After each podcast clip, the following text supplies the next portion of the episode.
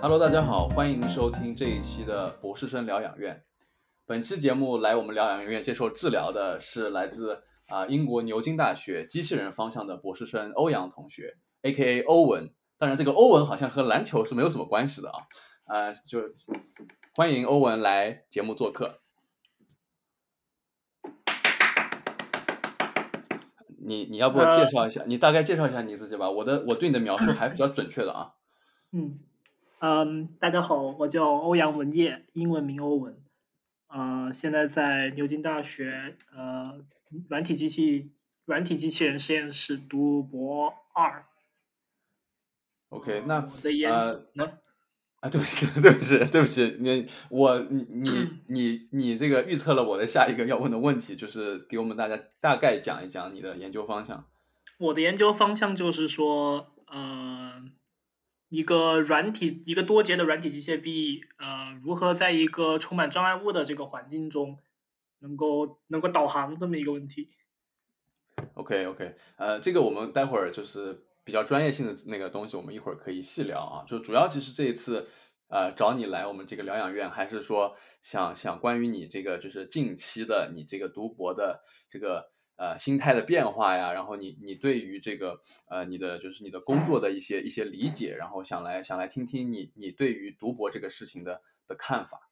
啊，因为我们其实其实好久没有聊了，就其实刚才就是录录那个之前也也在说，我们其实好久没有没有这样聊天了。但其实其实有时候会在比如说微信上会有吐槽一下自己的自己的这个工作什么的，就所以想借这个机会比较比较正式、比较完整的，我们把这个事情给它聊透。啊，就我我这个节目呢，其实就主要就是说想邀请一些在读博的呃我的一些好朋友，给大家讲一讲他们读博的一些心路历程，包括他们当时是怎么做的这个读博的这个决定。啊、然后呢，也给就是这些同学一个一个表现自我的机会吧，或者说是一个一个就是偷偷的在这个背后骂他们这个导师的这么一个吐槽他们导师的这么一个机会，所以所以请请这个欧文同学抓住这个这个机会啊，呃，因为因为我据我所知，你的组里面应该没有没有中国人吧，或者说你的老板应该听不懂中文吧，不会听我这个节目吧？我们组有一半是中国人，完了。超过一半是中国那人。那那你那你嗯，我还是比较想听实话的，好吧？那你你你反正呃，尽可能的真实，好吧？我们主要是就是无所谓，无所谓。无所谓是吧？那没问题，因为我主要是想说给一些啊、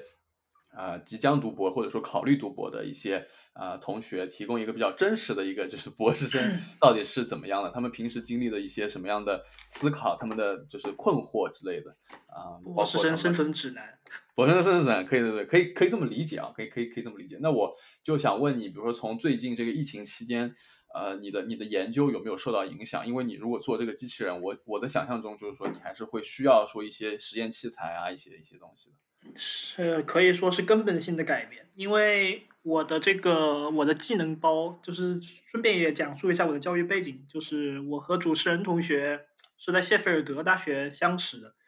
那个时候我攻读的是呃机械工程的本科学历，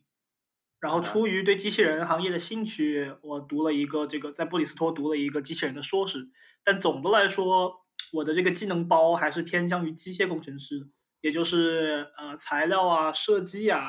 模拟啊这这些这些方面。然后我申博的时候和预计想做的事情也差不多，就是做做软体机器人的设计这样子。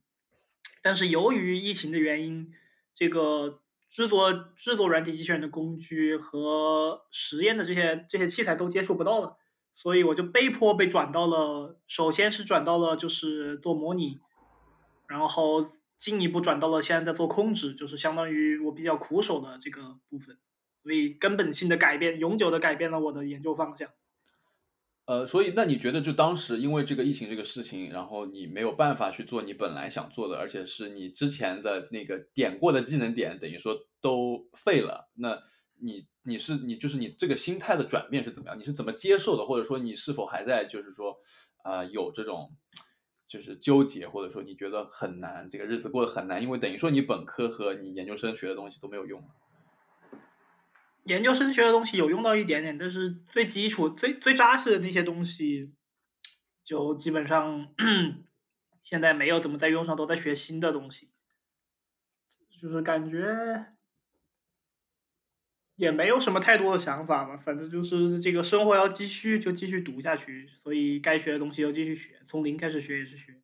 中间我也其实这个我是对这个其实是我，而且就是见到挺常见的一个，就是我其他的一些博士生朋友，就不一定说是因为疫情，他们要呃就学一些新东西，而是说其实其实就是即使大家可能理解上的博士生是我们对一个方向，我们就是比较喜欢的一个方向进行一个深挖的过程，但是在在这个即使在这个过程中，即使我们有非常强大的呃本科的学术背景，我们还是要学，还是要接触一些非常非常新的东西，和很很多东西都是需要我们在非常短的时间内。呃，去把它就是学起来，而且能够说用到非常复杂的这个科研场景中，对吧？是，我跟很多人聊过，他们都呃不同程度的都学了自己原本一点都不知道的东西，所以是读博来说，这应该属于一个普遍的现象，特别特别对于工科来说，本来对于这种就是处在这种比较杂合的这种环境中。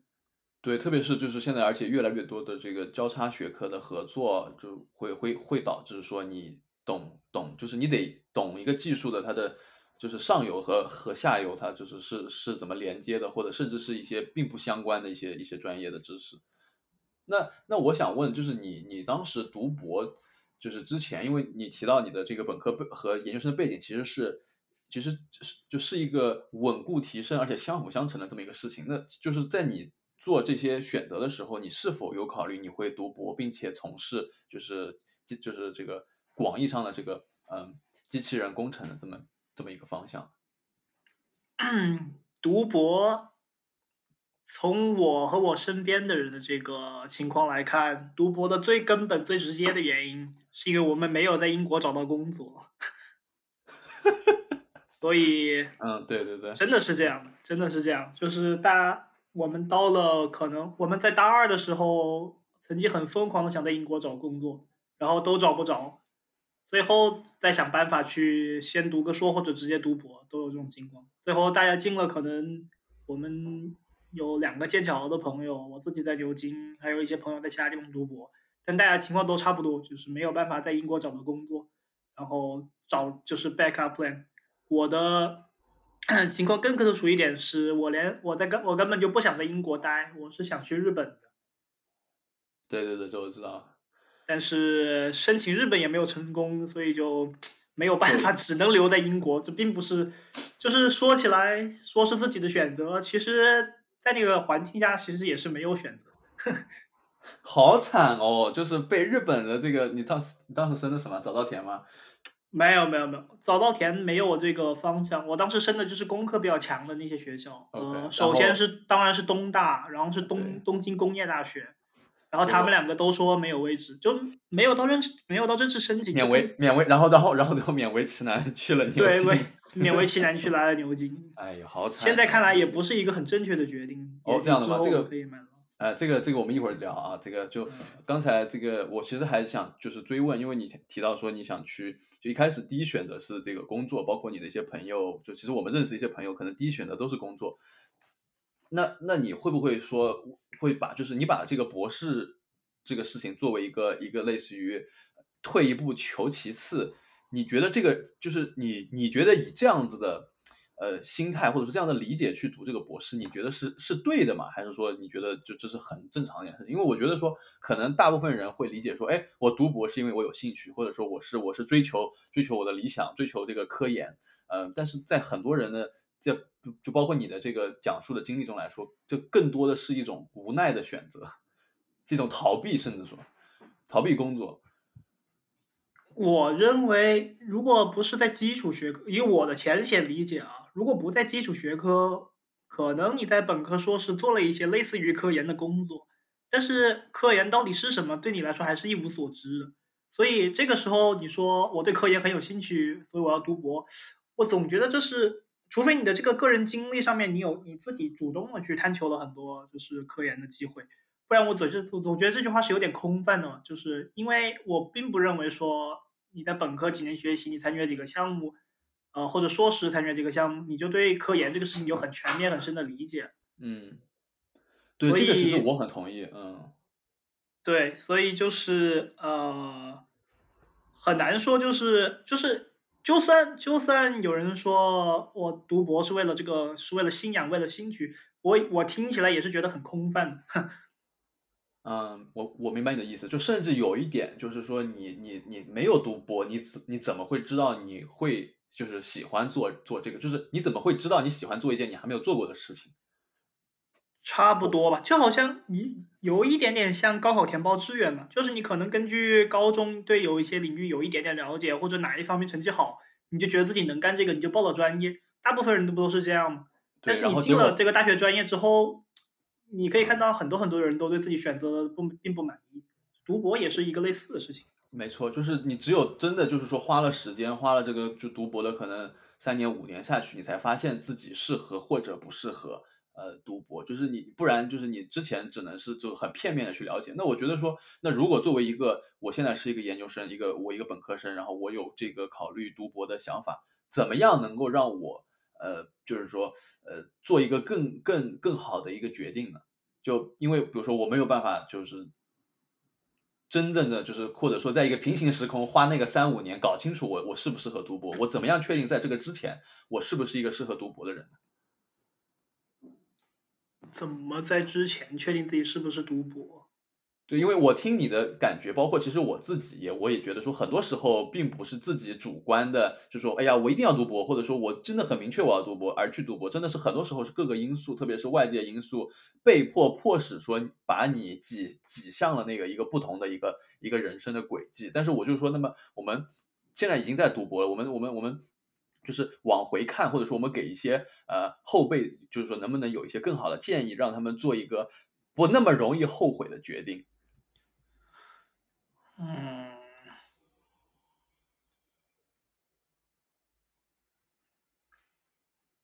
我觉得 人的一个特性就是，我现在说一点丧气话，就是我现在现在想，现在回头想说有什么地方可以做得更好，比如说有一个人可能读本一个学弟读本科，然后他有在考虑读博，他怎么做得更好？我觉得这是一个很难很难的事情。等会儿我跟你讲为什么。就是首先人的本性就是无论怎么选都会后悔，就好像读博，每个博士生都会可能不一定是每个，大部分博士生都会抱怨自己的这个这个这个科研生活，但是生活是平行对比的。如果拿自己这个生活去跟那个朝九晚五，不说朝九晚五了，九九六的那种生活相比，读博已经很幸福。就相比那个来说，可能就相比我原本计划的工作来说，也许读博是个更正确的决定，所以很难说。呃，就是说我一开始就知道我要读博，就坚定走下去，这个结果我就肯定是满意，是对的。有可能你读博了，你又想工作，工作又想读博，我觉得人是很难满足，很难觉得那个，这是这是这是这是跟人这是跟人自己有关的，并不是啊、呃，并并不是真的，并不是真的遭遇怎么样，然后你会觉得你你的情绪受到一个波动，而是人本身贪婪，所以对，无就而且特别，你都会对，没错，而且就是对对对，就是不光是说你比如说在读博中碰到的困难，或者说你在工作中碰到困难，你总会去想，我当时没有去选择的那个 Plan B，可能就是会比我现在会好，但是那个那个完全是你的，或者说是你的一厢情愿，对吧？就就你你只能靠想象那种另一种可能性是可能是怎么样的，但是你一旦经历了，可能会说，哦，可能还是之前那个选择好。是，就就我来说，我觉得读博可能三种情况比较那个，就是一种是呃，在硕士的时候，在硕士的时候就接触就我不知，因为我不因为我是在英国读的本硕，我对国内的这个体制也不是很了解，就是有可我猜想啊，是在国硕士的时候经就是经历了就已经参与了很多科研项目，觉得自己有读博的潜质，然后读了博，有些有这样的。呃，因为国内其实因为它的硕士时间长嘛，是就就不像英国一年嘛，我觉得确实有这个因，但是也有很多人会直博呀。是啊，直博就是一个一个很嗯一个一个很艰难的选项，我觉得，因为本科时候能受到这种科研科研训练实在是实在是有一点点少，就是我觉得读本科本科读博自己是否喜欢，这是一个概率问题，因为嗯你本科的时候觉得自己喜欢读博了，并不一定就喜欢，因为本科的时候还是缺乏对这个科研是什么的这个基本认识。我认为没错是这样。没错，因而且为其实啊，对嗯你继续说。我最近接触到的一个事例就是，就是为什么我会说为什么就是刚刚你不是说有什么情况可以做得更好，这个要说一些东西出来，但是我很犹豫说这些，因为一个很明显答案就是说，哦，那我本科的时候多去接触一些科研，多参加一些项目不就好了吗？但是我最近认识了一个一个学弟，他在呃，他现在是本科生，然后本科阶段就，而且甚至他不是来自于中国的一个顶尖大学，就是他花了很多时间在科研上面，成果也很那个，就是他发表了两篇两，就是在我们领域发表了两篇一区的那个论文，嗯，所以这属于很了不起的一个成就，对于博士生来说都是都是很对啊对啊，了不起的。我刚想说，这个对于博士都已经是很了不起。对啊，对啊，两篇一区已经很厉害了，就可能现在都你稍微搜一搜都能搜到这个人，就是一个挺厉害的一个本科学弟。但是它代价是什么呢？因为你你本科的这个时间只有这么多，导致的结果就是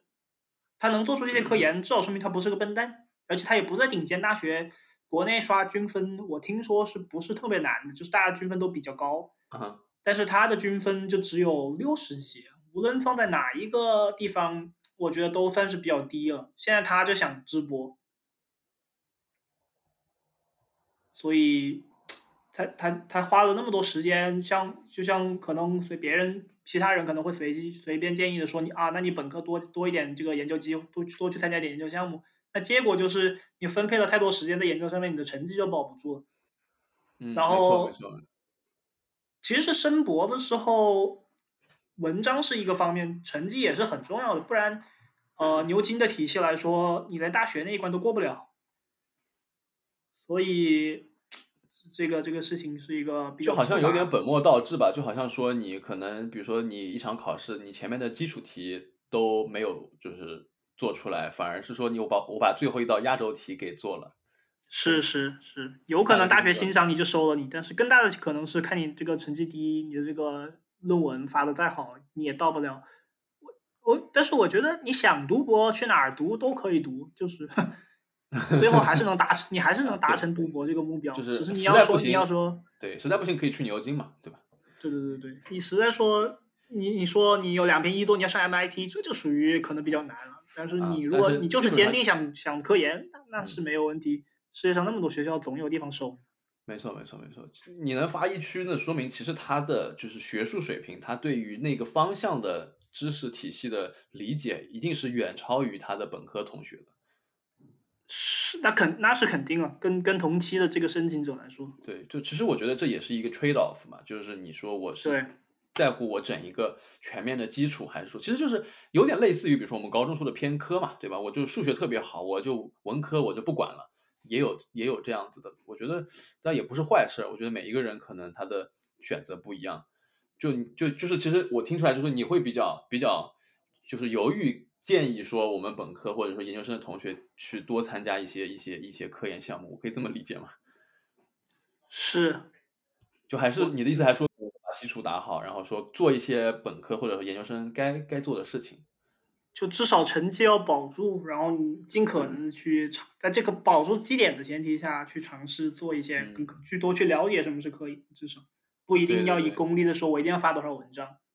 对我也是这么这么个理解。其实我会给给比如说一些啊、呃学弟学妹他们的建议是，就是说你可能最就是不一定说一定要冲着我发文章去，但是你可以去实验室打打杂，对吧？你可以挑一个就是说，哎，你觉得可能你当时还蛮感兴趣的一个实验室去去问一下，说我能不能来就是。干点活，因为其实我们组也有这种情况，就会有本科生给我们发邮件说，哎，我对你们的研究项目很感兴趣，但是我我就是能力有限嘛，因为毕竟我是个本科生，但是我想参与，然后我们其实也会说很乐意的，在我们项目中可能分出一块，呃，比较相对来说比较简单的，呃，那个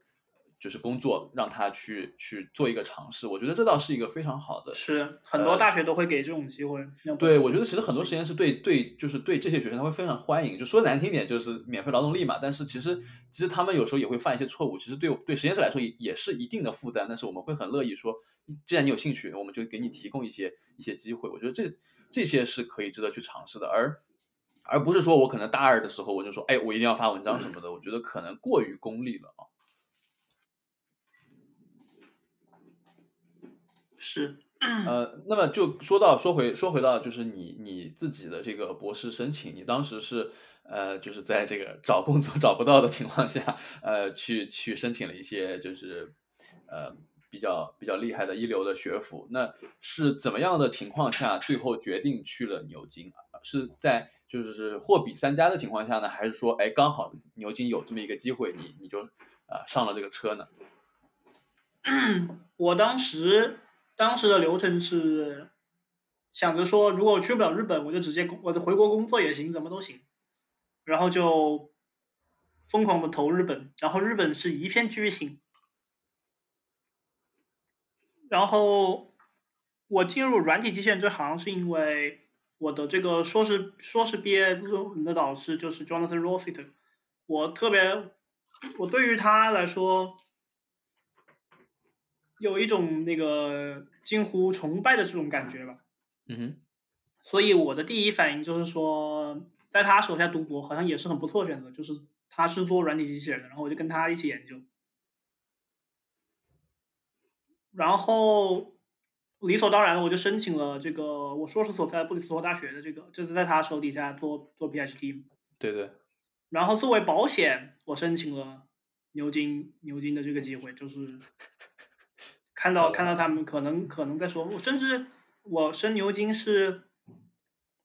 已经过了那个申请 deadline，我自己发了封邮件给那个给我们现给我们的这个这个这个这个给我现在的导师，问他们还收不收，然后他说收，然后就这样子拿到了。所以而且最最最大的 twist 在于，我最后没有拿到布里斯托的博士这个录取，就你你的研究生的导师没有留你。研究生的导师留啊，但是录取是另一个系统录取，就是我申的是 CDT 项目嘛，就是另一个系统。OK OK，就是等于说你他等于说没有给你奖学金之类的。对对对对对。然后，所以又回到之前的，就是读博是不是好像一个没有选择的自己无奈之选？好像就真好像真是这样，就是命运的选择吧，不是我的选择。OK，那那就是那你会就是如果如果当时能找到工作，你就应该是不会读博了吧？我是这么个理解。如果如果在英国能找到工作，是的，我应该不会读博。那么你将来会就是会选择选择去去业界吗？还是说会继续做科研？以现在的这个进度来说，嗯，目前来说，感觉自己好像不是很适合科研。就是进入进入正式进入科研这个事情两快两年，然后醒悟到自己好像并不是很适合科研，所以这个时候，在在现在这个阶段，我会说毕业的话会想会更想去业界。但是也不知道，因为人的思想经常变嘛。也许明年这个论文一发好了，又觉得自己能行了，又又搞科研，说不好。就你现在觉得你不适合科研，主要还是因为说你就是在论文发表上不是很顺利。那有没有就其他维度让你觉得说，哎，我好像可能不适合做科研呢？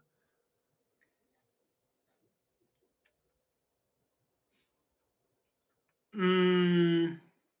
我觉得工科的科研和理科的科研有一个很根本性的不同。就是理科的科研是，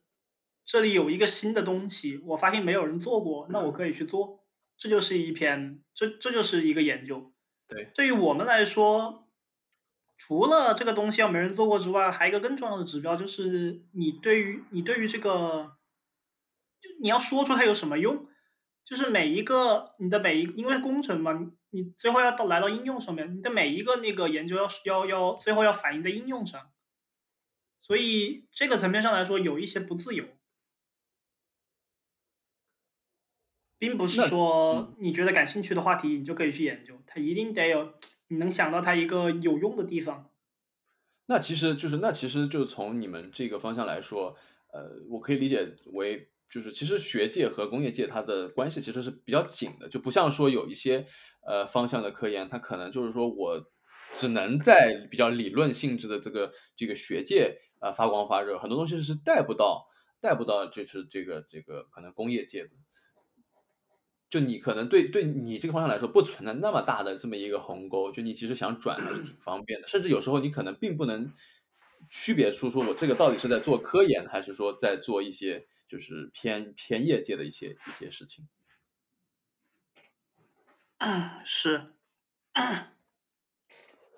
，OK，呃，其实刚才有一个问题，我其实一直想听你听你讲，然后刚才因为我们就是呃把这个问题稍微留了留，就你刚才有提到说你现在在想说你现在读博到底就是其实并就现在看起来并不是一个很好的很好的决定，呃，就就是我很好奇说你是你是为什么这么说？是你觉得说你对于呃你的这个方向上呃有一些质疑，有些怀疑，还是说比如说你的实验室、你的你的这个导师、你的老板？呃，可能在就是说一些风格上，教育风格上，你觉得没有办法接受，或者是有一些你想吐槽的，还是说其他什么的，让你觉得在在牛津，就是这个就是这个可以说是呃非常顶尖的这么一个一个科研学府，呃，你说就是你有一个相对来说就有一点比较丧气的这么一个一个一个态度，这么一个呃是是是为什么？就我很好奇。呃，主要还是，我觉得问题出在哪儿？我还我也比较，我还我也没有想明白。但是，呃，我感受到的问题就是说，好像别的组的 PhD 老板就是对对于一个 PhD 来说，我觉得我是比较有一些可能能力超群的，愿意自己开个题目，自己自顾自的研究，可以这样子。但是对我来说，我还是更想当一个工具人，就是老板说这有一个好方向，你去做，然后你就把这个事情做出来。就好像因为很多的 PhD 都是 PhD 都是这么读的，就是你不一定说你本人要对这个领域要有很好的一个把握。对，当我说一开始了，你慢慢做着做着，你肯定会获得一些理解。但是刚开始的时候，这个地方有什么缺什么，要做什么这些东西你是不清楚啊。这个时候老板就会出现跟你说，啊、这个地方有有有趣的方向，你往这个地方去做。就是怎么说，这个 methodology 本身是来自老板。那对于我来说，和对于我们实验室的学弟学妹来说，呃，我们老我们我的导师是明确跟我说，是拿我做一个实验，因为我的这个我的 funding 是没有跟是没有跟着我的这个做的研究的，也就是说，我可以自己选择自己变换自己想做什么。老板就想让我自己去摸索，就这就是去去回答这些问题。现在有什么有什么能做的，然后什么地方有趣，就是这些问题要他想让我自己回答。但是，我进入软体机器人这个行业，这个这个领域啊，时间实在是太短，就是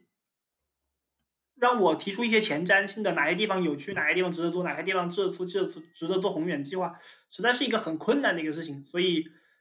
就导致了一个问题，就是我可以说现在已经快第已经第二年，已经到了第二年，然后一年已经已经一年多了，嗯我还是并不是很明白这个我到底我到底在干什么这个问题。就是我到底在研究什么这个问题，我还是没有，我还是不是很明白，因为老板让我自己去思考这个问题。那比如说，那你如果向你老板提出说，我我就是你提出像你刚才说的这些困惑，你老板是怎么样一个一个一个一个答复呢？老板在上个星期终于说出来说，你要做出贡献是要先把原有的最顶尖的那个就是 state of the art 先复刻出来，然后在它的基础上做提升，这样子你慢慢的就会有这个，就会有你的这个，就会就会知道自己要干嘛。但是这个话我是上个星期才听到，如果能提早一年听到的话，我觉得情况会很不一样。就因为他那个，因为因为比如说比较提升当，这个当前的 Benchmark 就可能是，因为对我们来说，其实这是一个很，再正常不过的事情，对吧？我们找一个模型，它的性能怎么样，然后我再在上面添砖加瓦，让它变得更好。是，但是我读博刚开始的感觉，就是我过去一年多的感觉就是。我我就是有一种什么东西都没有，我要凭空创造点东西出来这种感觉，所以就特别迷茫。嗯，我明白，我明白。其实我就是碰到过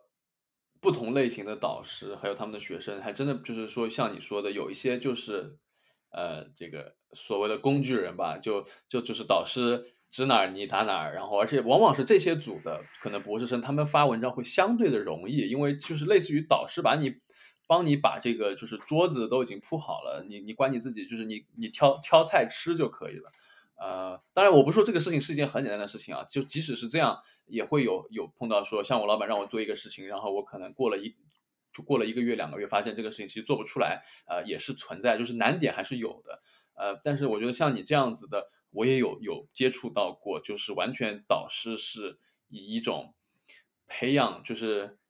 我也不知道算不算，就是培养一个培养一个导师的这么一个这么一个一个思维方式，在在培养一个博士生，就是要要你自己去说，呃，知道这个行业里的的角角落落，然后有哪些坑，然后呃，这个 big picture 是怎么样的，你得自己做每一个决定。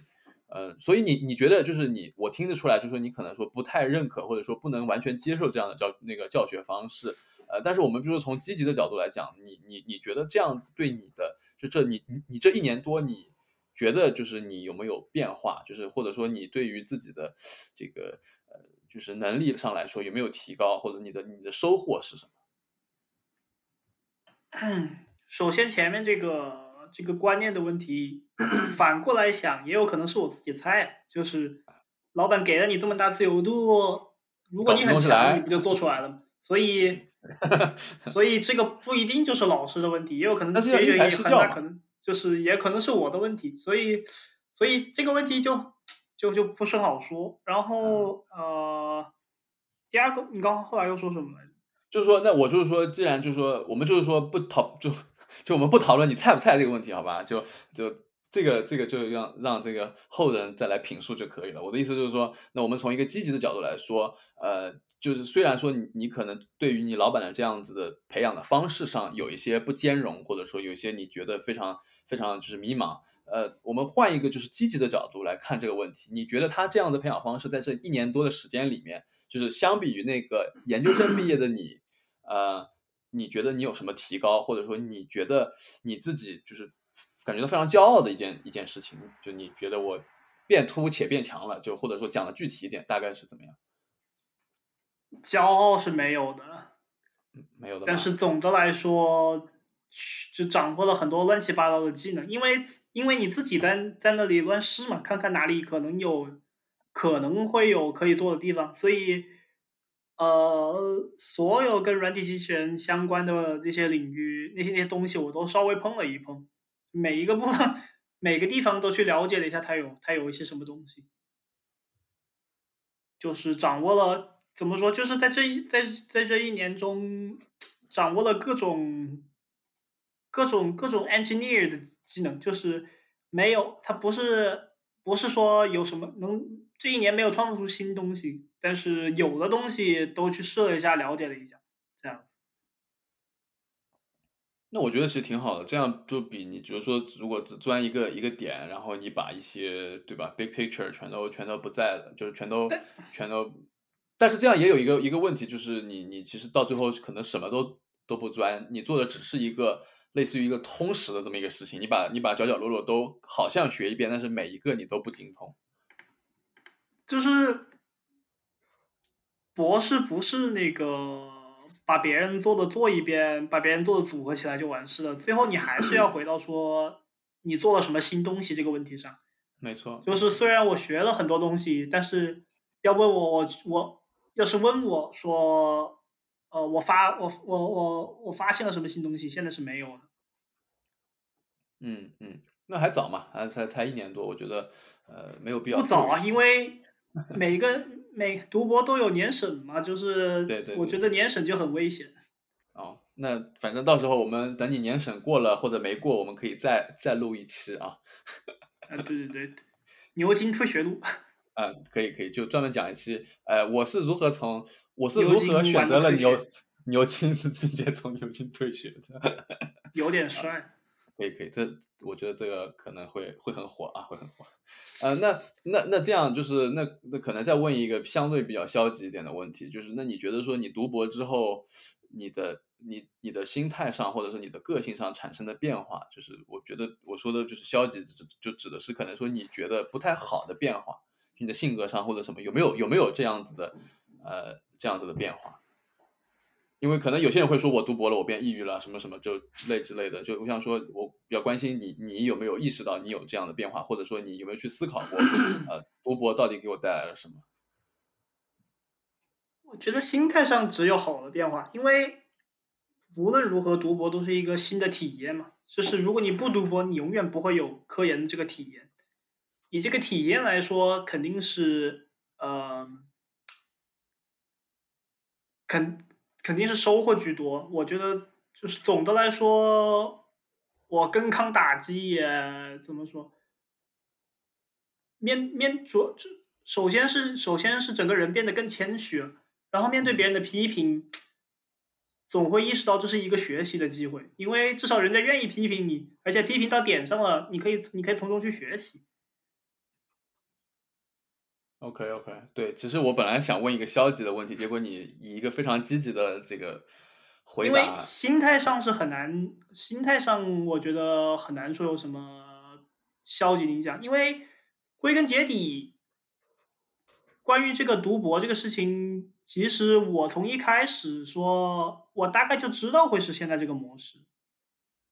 嗯哼，就是我说了很多困难，很多麻烦，但是。这都是在我读博之前，我就我就预料我就预料到了的。我知道会是这样的这个读博模式，我也知道这个实验室会比较穷，我也知道这些实验室器材会比较匮乏。我没有想到会有新冠，但是其他的那些麻烦我都是想到的。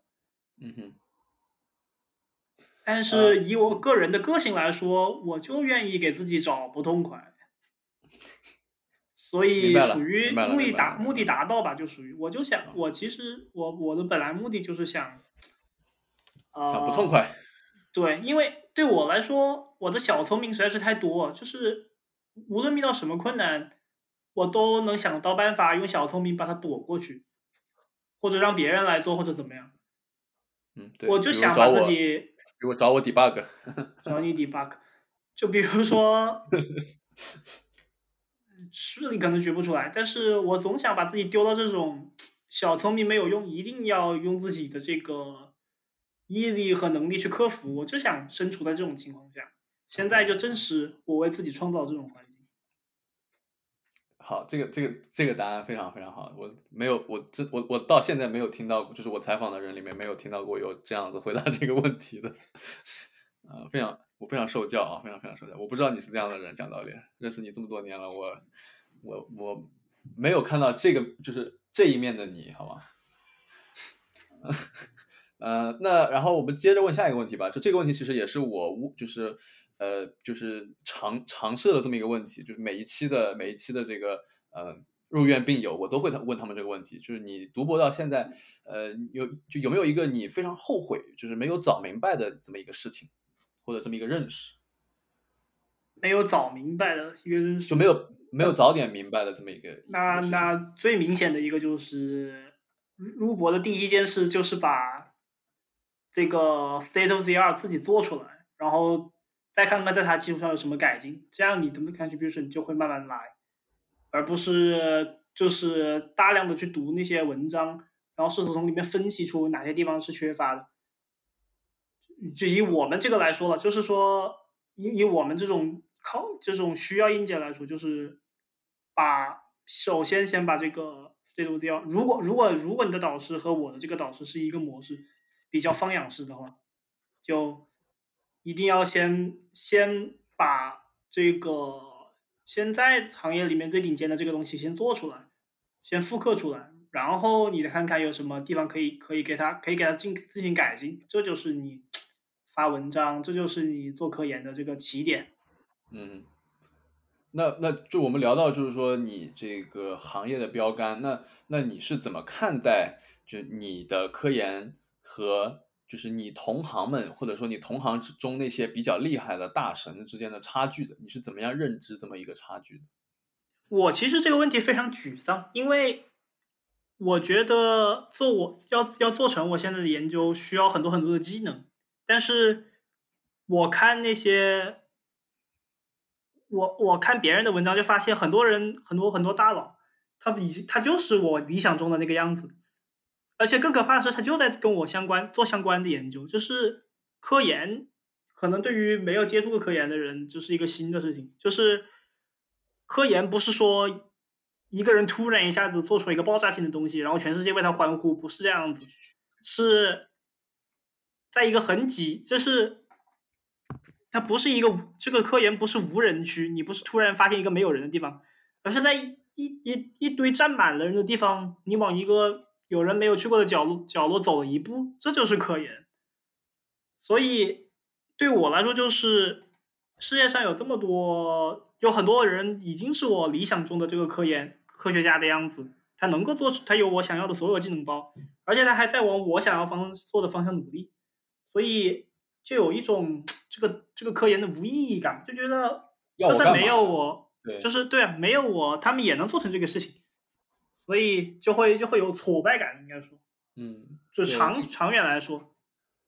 这个这个也是我深深感受到的。我像我的话，呃，我会看着我实验室的一些博后，我的同事们。就我就是我非常想成为他那个样子，但是我就是完全就是可以想象到，可能我到他这个年龄，我没有办法能没有办法达到他的高度，我没有办法有他有他那样的技能包，或者他那样问问题、思考问题的方式，更没有可能说呃有有他那些呃科研成果啊、文章啊什么的。这个也是让我觉得说。我到底在干嘛？就是这，呃，但是其实就像我上一期呃聊聊的那个朋友，他是剑桥的嘛，然后他他他的观点是说，呃，其实就是你如果一直要跟人比，这是一个很累的事情嘛，就反正做自己就好了。但我就觉得说，但是这是就是这个竞争，因为你在这个科研这个你也说到，就是是一个非常拥挤的这么一个，类似于在在一个市场里面，就是呃这个。菜场里面可能说就是想找到一些一些一些一些角落里面有有比如说有肉啊有什么的这么一个一个环境下，就对于我来说我没有那个那个心态去就是去不做对比，就这个这个非常难，就至少我 做不到。是，因为大家都在一个领域里做类似的东西，不可能不对比，不仅不对比，而且还是直接竞争关系，你就是要超过他们，就是要想到他们没想到的事情，就是要比他们快。所以就 更加沮丧，因为你跟这些人是直接在竞争。嗯，啊，这个这一期没想到风格变得这么这么黑暗啊，这个，但是我觉得确实有些问题是，就是其实我们其实还是非常深刻的，就是需要非常深刻的思考，然后就可能也不一定说我们能拿能拿出一个很完美的答案，就我们但是希望说能够给大家非常真实的展现我们我们的一些纠结一些思考。呃，讲一些轻稍微轻松点的话题吧。就呃，我很好奇，你除了科研，你的生活是怎么样一个？就是你的，就是你的生活是怎么样的？你的或者说你博士期间你的典型的那一天是是怎么样的？可以跟我们讲一讲。沉默了，只有科研。我们实验室目前是七二十四小时七天无休的，基本上。是强制吗？还是说不是啊？就就大家都都会有按时有信息就会回，就是有什么事情，那些博后也是。你要说，我只能说，就感觉生活就是科研和偷懒吧。就是如果说我科偷懒的时候做的事情，就是会去打打篮球，呃，来保证自己基础的这个身体有一点运动。然后有时候会偷懒，有时候会偷懒打一下游戏，就就这样没了。我还总的来说，你都你都不理我的好吗？哦，你那个游戏找的点，你每次都找在我忙的时候。哦，那是我不好，是我不好，下次下次提前提前跟你约。我觉得，嗯，你说这是个轻松的话题，我觉得说到私人生活反而沮丧。我觉得现在这种生活就是很不健康，就是让人追那个的地方，就是很难，就是现也有，但是也不能，我觉得有的时候要分开看，有可能现在这个情况是新冠导致的呢，就是这种。很少户外运动，嗯，这种压这种不是很健康的状态。我其实我其实刚才就是在我准备这就是那个这一期的时候，我就在想这个问题。我说我现在就是这个类似于一个不太不太健康的一个一个一个心理状态，到底是因为我读博造成的，还是说我在这个 新冠的这个同时我在读博造成的？所以要要自己分清楚，这是吊桥效应啊。嗯，对对对对对，没错，而且要要控制，但是这个这个东西没有办法控制变量啊，就是得就是得去一个平行时空，没有新冠，然后我读博看看我的心态当时会是怎么样。那你就觉得说是因为你你现在是二，就是类似于你的这个神经是紧，就是就是这个就是二十四小时，然后每天就是每个礼拜七天那么紧绷着，就你你觉得是不健康，并且就是可能科研无孔不入，或者说呃实验室的这个消息无孔不入，是让你觉得是一件不好的事情。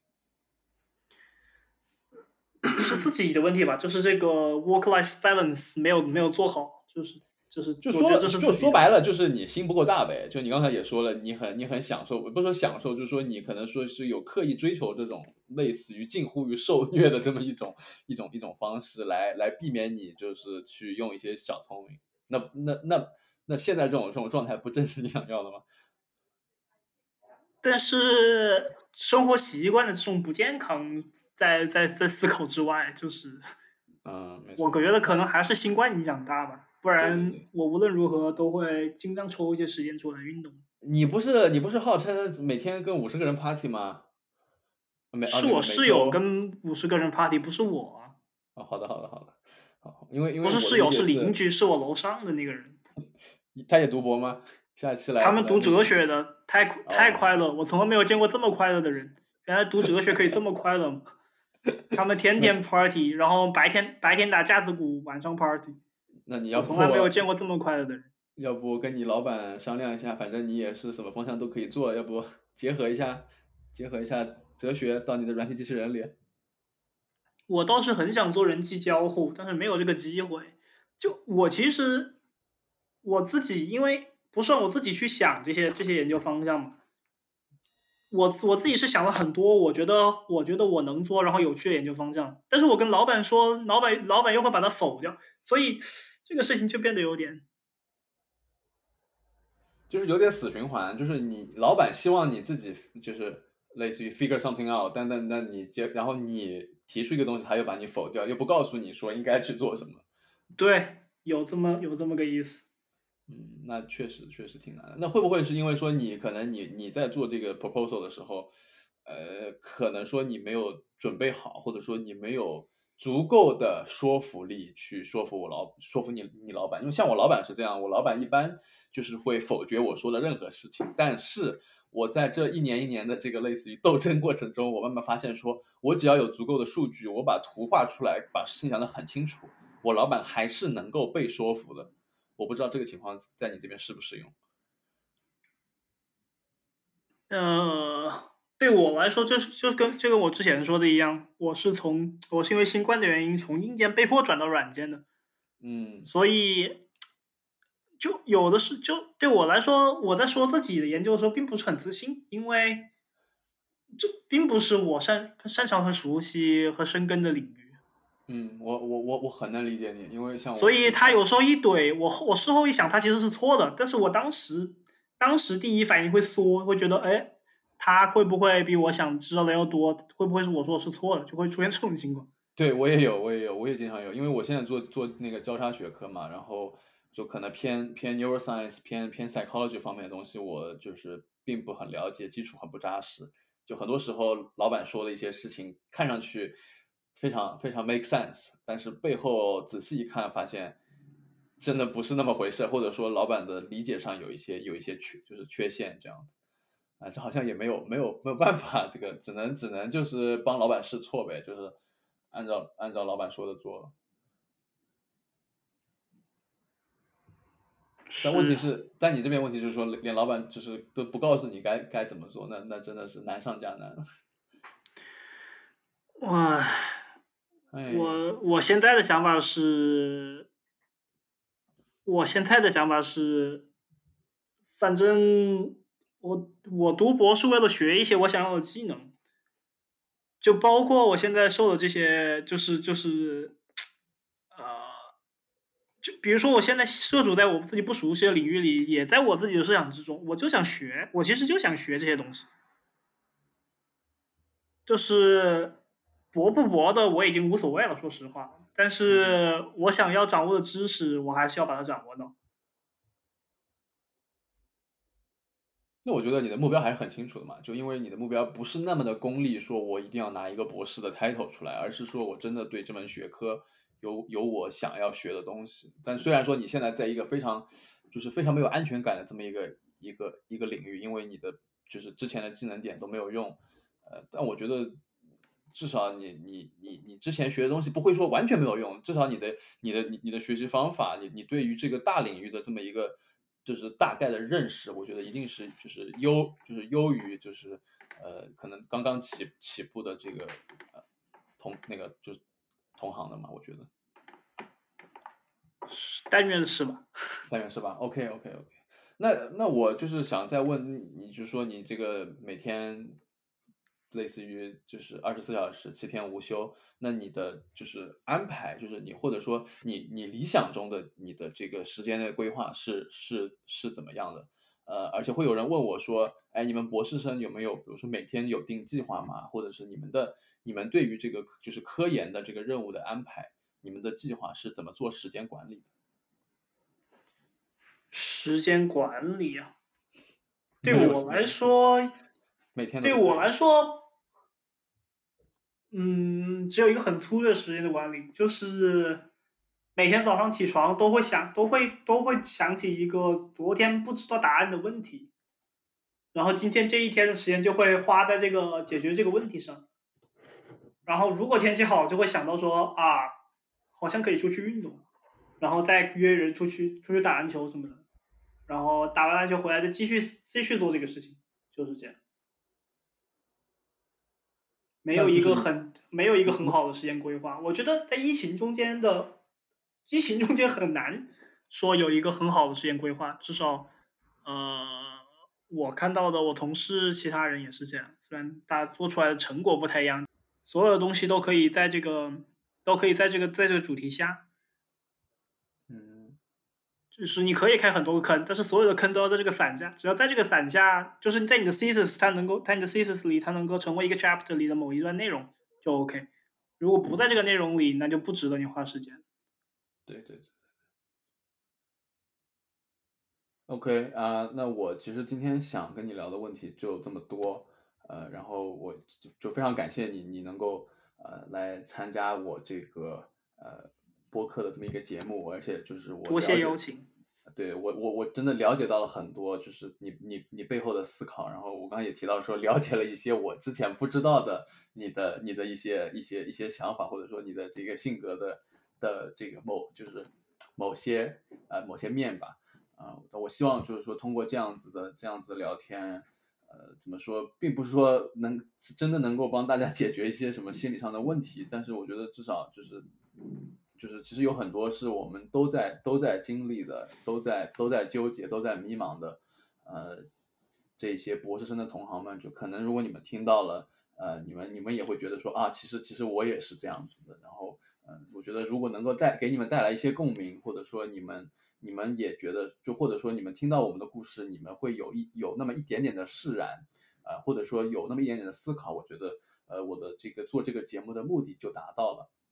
啊，那么对对那些呃，就是想要读博或者说呃，在在在计划将来会要会要读博的呃同学们，呃，我们也希望呃你们能够就是类似于遵循自己的内心吧。当然，就是从从这个欧文的角度来说，其实有很多时候并不是由你自己决定的，可能种种的外界因素导致了最后你不得不选择呃，比如说他就是。选择了这个牛津大学，对吧？就我希望我们的故事，我们的我们的一些一些思考，能够给你们一些启发，啊，让你们做一个更好的决定，